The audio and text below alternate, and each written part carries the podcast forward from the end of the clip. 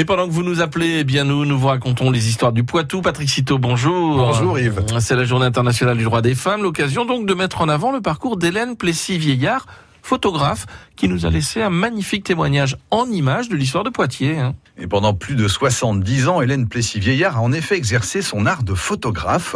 Elle voit le jour en juillet 1892 au Blanc, dans l'Indre. Ses parents y sont alors propriétaires de l'hôtel de la Promenade.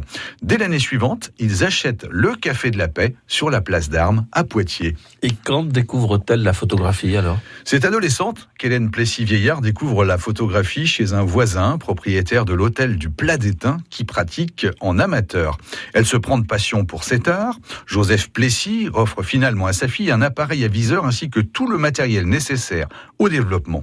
Elle s'exerce alors au portrait. Ses parents, son frère, le personnel du Café de la Paix s'affichent dans son viseur. Hélène Plessis-Vieillard fixe également sur ses plaques son univers en proximité de la terrasse du café ou à la campagne avec sa famille.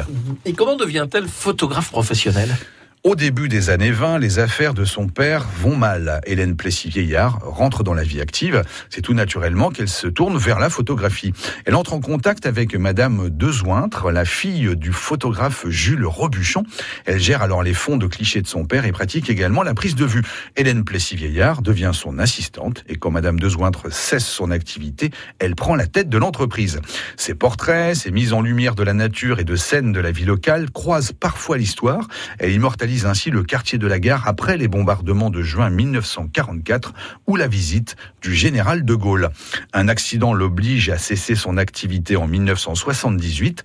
En 1986, elle lègue à l'inventaire général des monuments et des richesses artistiques de la France plus de 1000 négatifs, plaques de verre ou films. Parmi les plaques de verre, une centaine concernent la région Poitou-Charentes et notamment Poitiers. Hélène Plessis-Vieillard nous laisse ainsi un magnifique témoignage en images de l'histoire de la ville. France Bleu Poitou.